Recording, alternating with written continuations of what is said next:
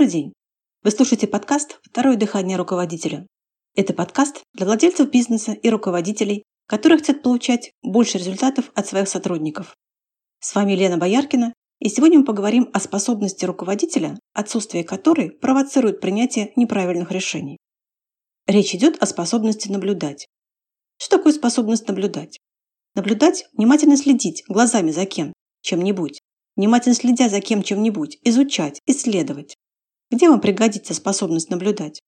Например, у вас недостаточно информации для принятия какого-либо решения, и вам нужно собрать больше данных. Или, получив противоречивую информацию от своих подчиненных, вы понимаете, что один из них лжет, а возможно и оба лгут. А вам нужны истинные данные. Или, например, вы готовитесь к переговорам или какому-либо общению с кем-то, и вам надо получить больше информации. И здесь нужна способность действительно смотреть на вещи своими глазами, отбрасывая все предрассудки, предвзятости, предвосхищения и тому подобное, и воспринимать вещи, ситуации или людей именно такими, какими они являются, а не со слов других или через завесу предрассудков и мнений, чужих или собственных. Все это нужно для того, чтобы не ошибиться и не принимать решения, исходя из ложных данных. Единственный способ увидеть что-либо вообще – это наблюдение очевидного. В настоящее время в обществе им усиленно пренебрегают. Вот пример. Перед группой людей просят стать одного человека. Задача остальных – смотреть на него и говорить то, что они видят.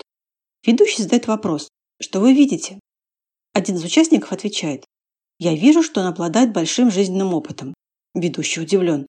«Вы действительно видите его жизненный опыт? Что вы видите?» Участник. «Но я могу заключить по морщинкам вокруг его глаз и рта, что у него большой жизненный опыт». Ведущий. «Понятно. Но что вы видите?» Участник. О, я понял. Я вижу морщинки вокруг его глаз. Вы понимаете? Люди часто не наблюдают. Они смотрят на человека или ситуацию, и вместо них видят какие-то свои идеи или мыслезаключения. Руководитель должен быть способен видеть то, что он видит, а не заключение о том, что может быть, судя по тому, что он видит. Приведу еще один пример, который сказал мне учитель математики. Она взяла новый для нее класс. Те еще знала плохо, и через пару-тройку занятий дала им проверочную работу. И вот все дети что-то пишут, чертят, решают, а одна девочка сидит с закрытыми глазами перед чистым листом уже несколько минут. Ну и наглость, подумала учительница. У нас контрольная работа, а она спит. И направилась к этой девочке, чтобы разобраться с ней. Пока учительница шла к ее парте, девочка открыла глаза и начала быстро-быстро что-то писать и рисовать на листе. Учительница остановилась и порадовалась тому, что не успел наехать на ребенка, который просто решал задачу в уме. Ведь что она видела? Ребенка с закрытыми глазами. И все. Но она смотрела не на ребенка с закрытыми глазами. Она смотрела на свою идею, что ребенок спит на контрольной, на свое возмущение по этому поводу. Вот еще пример, на сей раз про руководителя. Вот руководитель заходит в комнату, где работают его подчиненные. Один из них сидит с серьезным выражением лица, другой улыбается и наливает себе чай. Подавляющее большинство руководителей тут же делают вывод. Первый сотрудник усиленно работает, второй ни черта не делает. Но серьезное выражение лица не говорит о хорошей работе а улыбка о том, что человек ничего не делает. Все, что требуется в данный момент от руководителя, это способность наблюдать дальше, чтобы прояснить ситуацию, и способность задавать вопросы. И, возможно, выяснится, что первый сотрудник лишь усиленно делает вид, что работает, а второй только что заключил свою самую большую сделку за все время работы в компании.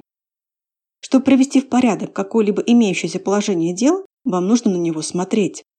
Хороший руководитель смотрит, и слушает он только для того, чтобы иметь возможность смотреть.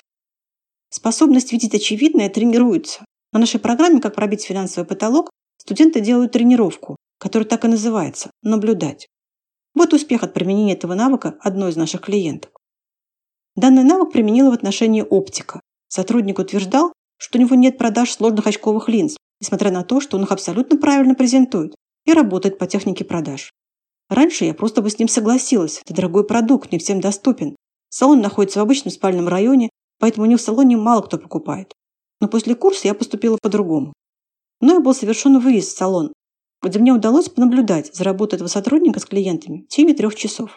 После наблюдения я выявила, что сотрудник предлагает сразу дешевый продукт клиенту, не предоставив права выбора, принимает решение за него, не работает по стандарту компании и абсолютно не выявляет потребности клиента, не ставит вопросы.